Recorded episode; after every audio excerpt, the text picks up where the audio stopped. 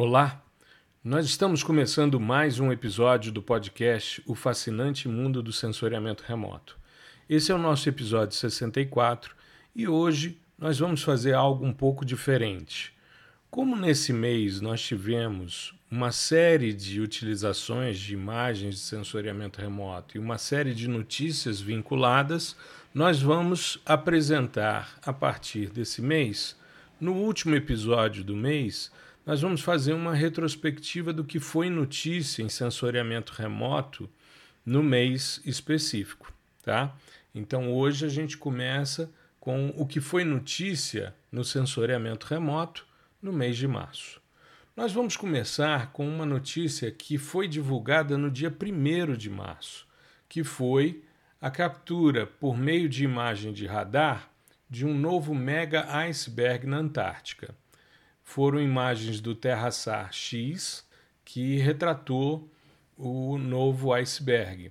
Interessante é que essa verificação foi feita tanto com os dados do Sentinel-1 na banda C, como no TerraSAR X, né, que é um sensor da Alemanha, e eles fizeram então a verificação desse bloco que tem 1.290 quilômetros quadrados ele informalmente foi chamado de A74. Os sensores mostram que ele se afasta rapidamente da plataforma de gelo Brunt né, e vai se deslocando. O que é interessante é que esse iceberg ele fica muito próximo, cerca de 20 quilômetros, da estação britânica Rayleigh. Ela fica mais ou menos a uns 20 quilômetros da linha da fratura que separou. O, o TerraSAR X fez um levantamento né, no sábado à noite e foram disponibilizados também uma animação que mostra antes da ruptura e depois da ruptura com os dados Sentinel-1, né, que são dados da constelação Copérnicos. Essa estação Rayleigh está desativada né, por causa da pandemia mas recentemente os pesquisadores estiveram lá para ver os equipamentos que monitoram a redução do ozônio estratosférico na Antártica e aparentemente não houve nenhum dano essa ruptura à estação.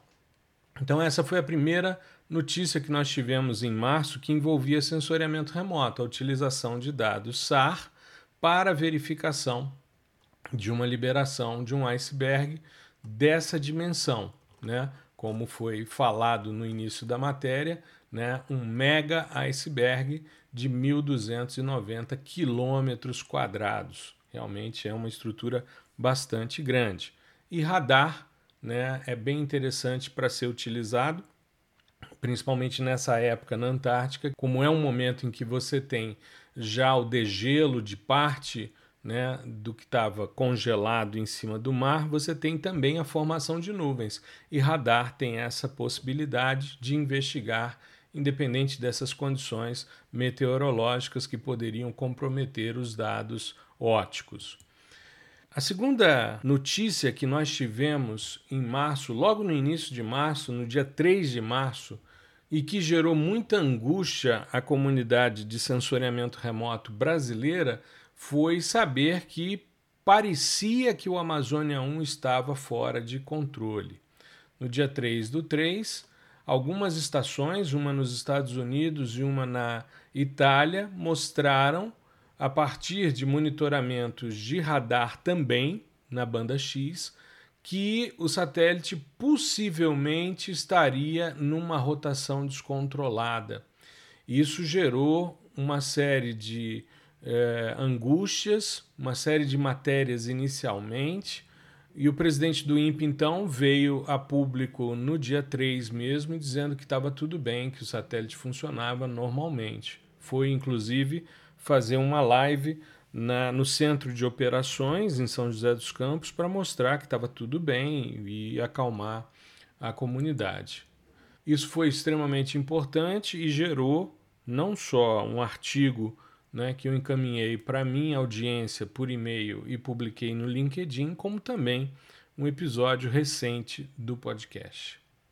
No dia 8 de março, nós tivemos uma notícia bastante interessante com relação ao fenômeno de bloqueio da radiação de mais alta frequência pela atmosfera terrestre. Um furacão espacial foi observado sobre a Terra pela primeira vez, isso por sensoriamento remoto também. Sistemas sensores perceberam a formação de uma estrutura, né, que é como se fosse uma imagem 3D, de uma massa de plasma girando a mil quilômetros de largura, na base até praticamente o topo, com várias centenas de quilômetros acima do Polo Norte e retornando né, os fluxos em direção à superfície. A gente acha que isso não tem grandes é, importâncias, né, que foi apenas uma descoberta de algo que até então se desconhecia, mas os furacões eles são vistos normalmente em atmosferas inferiores. Então, se a gente pegar, por exemplo, os furacões que ocorrem no nosso planeta, eles são basicamente troposféricos. Eles ocorrem pelo aquecimento das águas do oceano, entram em processo de circulação, porque você tem um centro de baixa pressão e uma borda de alta pressão. Os ventos sempre sopram de alta para baixa pressão, então gera esse movimento circular, e eles vão em direção ao hemisfério norte. Normalmente, já tivemos um caso, que foi o furacão Catarina, aqui no hemisfério sul, mas é um evento raríssimo, foi o único registrado em 100 anos. E já se registrou também furacões em atmosferas inferiores, em baixa atmosfera, em Marte, Júpiter e Saturno. Um grande exemplo, aquele olho que existe em Júpiter é um grande ciclonal, é um grande furacão. Mas nunca havia sido registrado um furacão em alta atmosfera. E como a gente sabe, o nosso planeta tem um campo magnético que bloqueia essa radiação de alta frequência e quando essa radiação consegue passar por esse campo e interage com as camadas mais externas da atmosfera, nós temos a formação de plasma, que é a formação do fenômeno de aurora polar, boreal quando é no norte, austral no sul. Mas a partir dessa estrutura, né, foi visto pela primeira vez esse movimento de rotação nessa estrutura muito grande, com algumas centenas de quilômetros acima da a atmosfera, né? ou seja, na alta atmosfera do nosso planeta. Isso é um registro bastante importante, né? foi visto sobre a ionosfera polar da Terra, né? e isso foi publicado na Nature's Communications. Né? Então, tem um artigo científico feito, né? é um grupo de chineses que publicou esse, essa informação em fevereiro, e isso veio a público é, no dia 8 de março. Com relação também a esse episódio que falamos do Amazônia 1 e do que isso representa, e nós fizemos uma análise comparativa com os chineses e com os indianos, nós temos também, logo na primeira quinzena do mês de março, nós tivemos as primeiras visualizações em alta definição das imagens da Chang'e 1, que foi a sonda que os chineses mandaram para Marte. Então, eles divulgaram as primeiras imagens né, dessa missão, imagens de alta resolução, imagens monocromáticas, mostrando vários detalhes né, a uma altitude em torno de 350 quilômetros, eles mostrando a superfície de Marte. Então a Tiangue ela passa a ser mais um observador, assim como Mars Observing Reconnaissance, né, que estão orbitando o planeta vermelho e verificando todas as possibilidades para as futuras missões em direção a Marte. Nós tivemos também o INPE divulgando as primeiras imagens do Amazônia 1. Isso aconteceu no dia 9, essas questões vieram a público depois dessa live que o MCT, o INPE e a Agência Espacial Brasileira fizeram, e eles divulgaram então no seu site, no dia 11 de março, as imagens da câmera WFI. Elas foram obtidas pelo Amazônia 1 e foram tratadas e disponibilizadas ao público. Então foram uh, apresentadas inicialmente na live quatro imagens, depois uma quinta imagem em falsa cor foi uh, divulgada. Nós fizemos uma série de considerações a respeito desses dados, do que, que isso representa para o nosso país em termos de divulgação, em termos de avanços na nossa corrida espacial, na nossa inserção nesse contexto. Logo depois da divulgação das imagens do Amazônia 1, nós tivemos uma boa notícia, porque nós estamos vendo constantemente uma grande quantidade de sistemas sensores sendo colocados em órbita.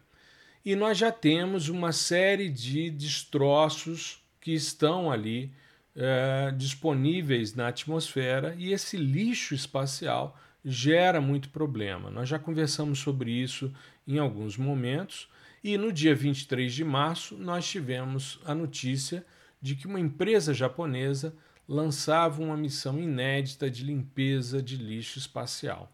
Eu já comentei com vocês que já tive oportunidade em vários momentos, inclusive fiz posts no, nesse ano sobre uma iniciativa que a Agência Espacial Europeia está organizando justamente para tentar minimizar essa quantidade de lixo espacial.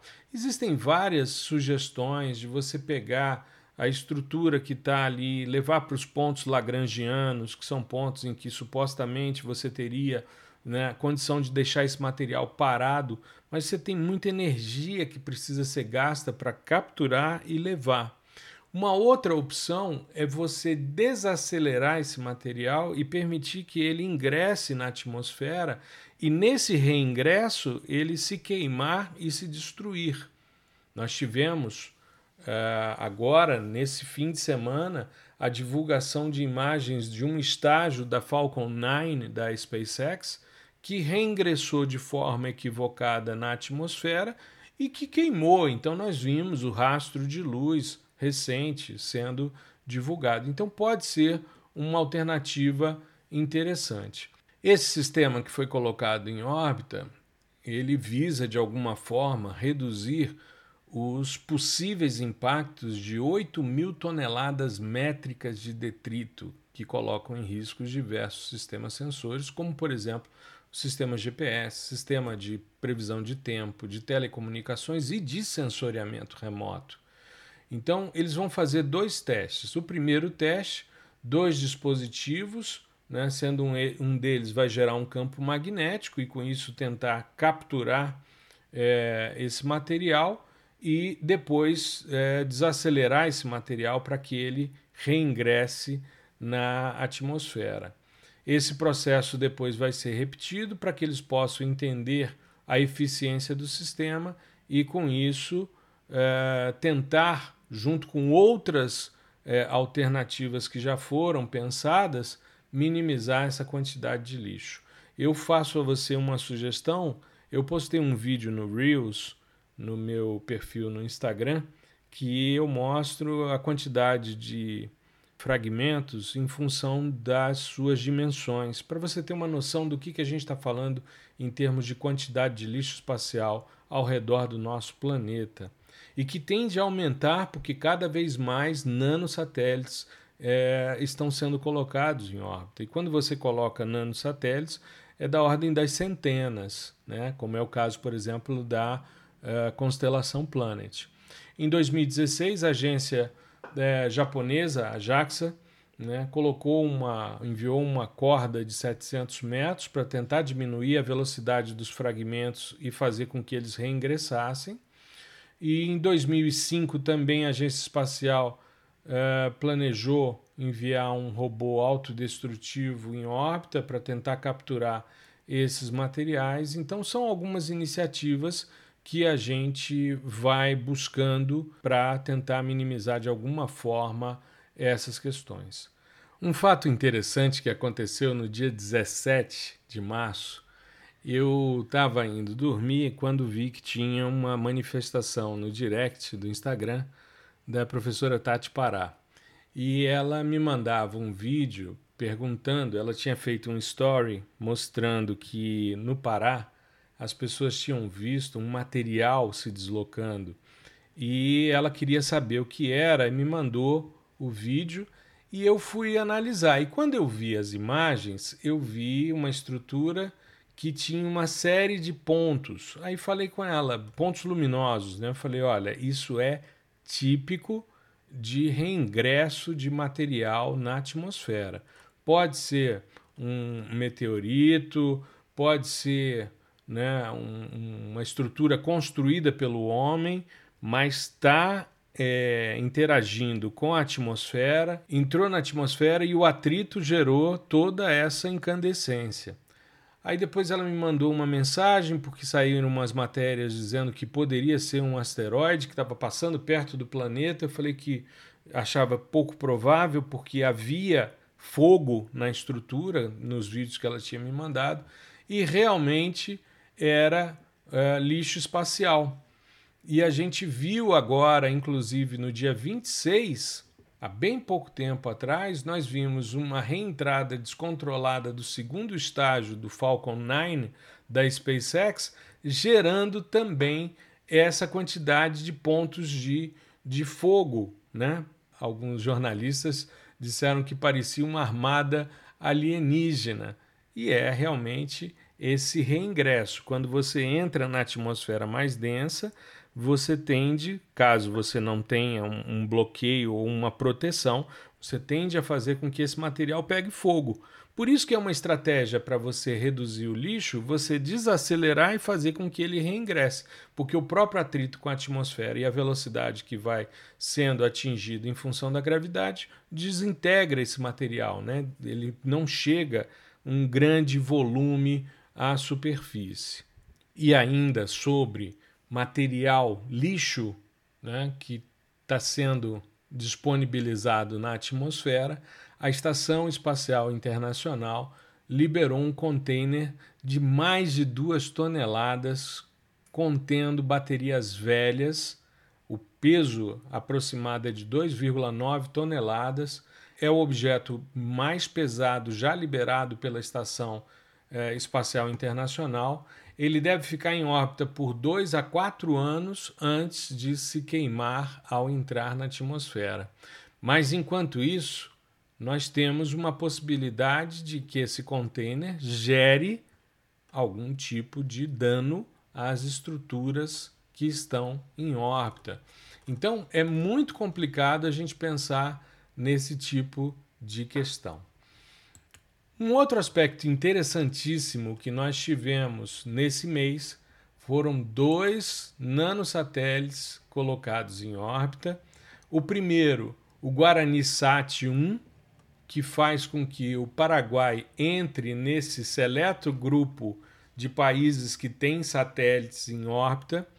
A Agência Espacial Paraguaia fez a divulgação no dia 14 de março o Guarani Sat 1 é parte do projeto BIRDS, que é um projeto que é apoiado pelo governo japonês e pelo Instituto de Tecnologia de Kyushu, né, o Kuyo Tech. Esse programa ele foi criado para fomentar a engenharia aeroespacial para nações que não têm acesso ao espaço. É uma proposta muito interessante. E nessa mesma linha do lançamento do, do Guarani Sat 1, as missões anteriores desse, dessa missão BIRDS já colocaram em órbita satélites de Gana, Bangladesh, Mongólia, Butão, Nepal e Sri Lanka. Então é extremamente importante porque é um processo de democratização para os países, de incremento das suas questões espaciais. Por quê? Os estudantes de doutorado são levados para o Japão, eles ficam um período né, desenvolvendo o sistema. O sistema é colocado em órbita e a expertise que é adquirida, ela volta para o país de origem. Então é um processo muito legal, muito importante. Eu não poderia deixar de falar, porque apesar de ser algo simples, ele é um, um CubeSat, né? Ele é um CubeSat pequeno, mas ele é o primeiro. É como, por exemplo, o Amazônia 1. o fato de ser um sistema de sensoriamento remoto 100% brasileiro é extremamente importante. Então, o primeiro satélite do país, do Paraguai, foi colocado em órbita nesse mês.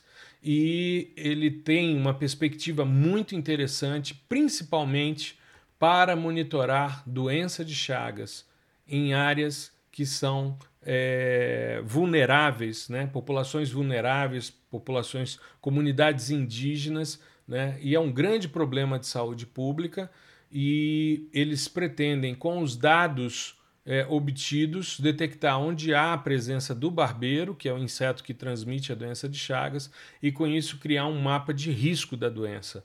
Então veja que importância que tem esse trabalho. Foram dois é, estudantes né, responsáveis pela criação do Guarani Sat e que foram e colocaram esse sistema em órbita. Inclusive, o governo brasileiro, por meio do INPE, parabenizou né, a missão paraguaia do Guarani Sat.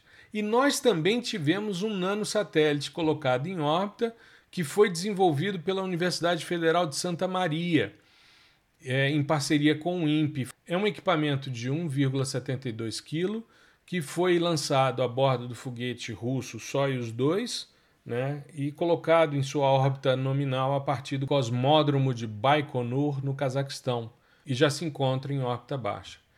Dentre os diversos objetivos com esse nanosatélite, o NanoSat CBR-2, o principal é estudar e monitorar em tempo real os distúrbios da magnetosfera terrestre, ou seja, desse campo geomagnético, e as precipitações de partículas energéticas sobre o território brasileiro extremamente importante também, muito representativa essa atividade de colocar um sistema desenvolvido por uma universidade em conjunto com o INPE em órbita.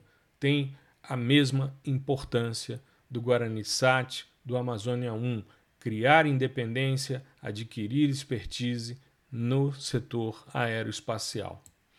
E aí nós temos uma discussão extremamente interessante que está relacionado tanto à compreensão do furacão que nós tivemos de plasma sobre o Polo Norte, sobre a percepção do campo magnético do planeta, e tudo isso tem a ver com a divulgação que a NASA fez da primeira imagem do drone Ingenuity em Marte eles é, esse drone, o Ingenuity, ele é parte da missão de Marte que trouxe o a Perseverance, né? E a NASA mostrou no dia 21 a caixa que protegia o drone sendo liberada na superfície, tudo bem, gerando lixo, mas liberando essa estrutura na superfície e também existem imagens por baixo da Perseverance mostrando a estrutura do drone.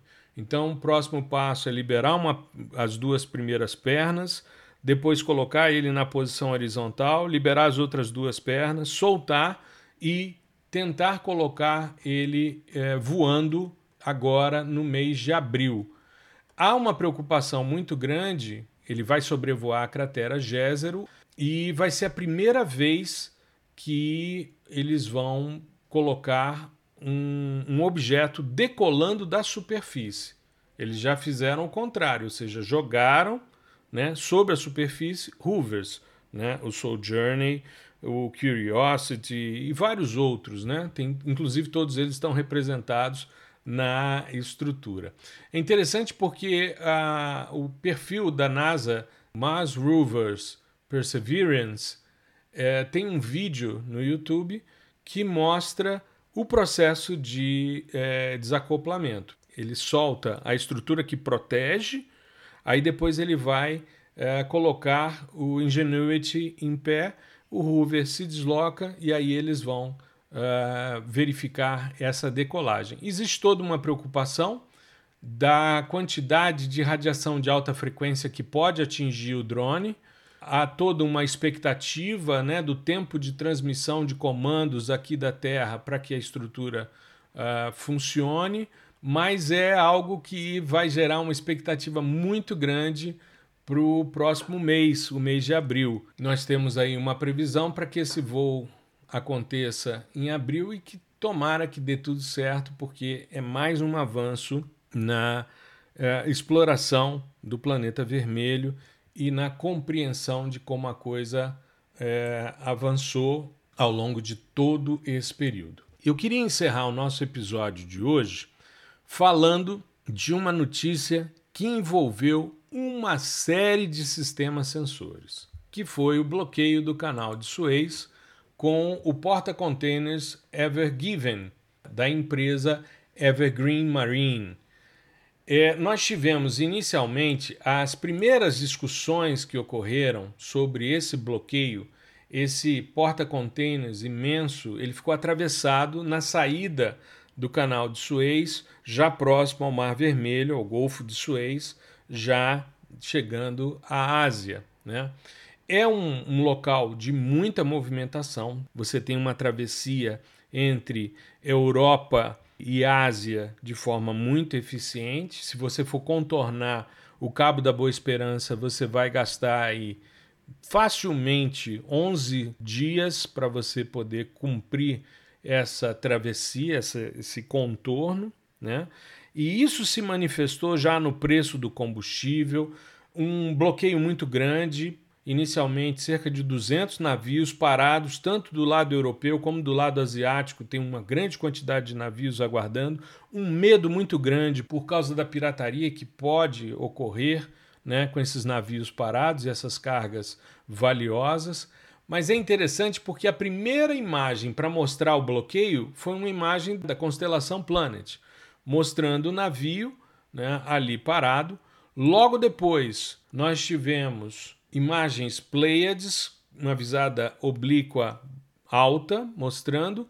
Depois, o Capella 2, que é um sistema de radar que tem alta resolução espacial, são 50 centímetros, inclusive dá para ver a estruturação dos containers nessa imagem. E eu fiz um post mostrando é, as três imagens. Logo depois, o USGS mostrou imagens antes e depois do bloqueio com o Sentinel 2 mostrando também a quantidade de navios no, no Golfo de Suez, né, a, o, o bloqueio existente. Depois, uma outra imagem Planet mostrando o bloqueio do navio, os rebocadores e também o acúmulo de navios ao longo do Golfo de Suez. Uma outra imagem de alta resolução do Worldview 2, né, a Maxar divulgou essa, essa imagem.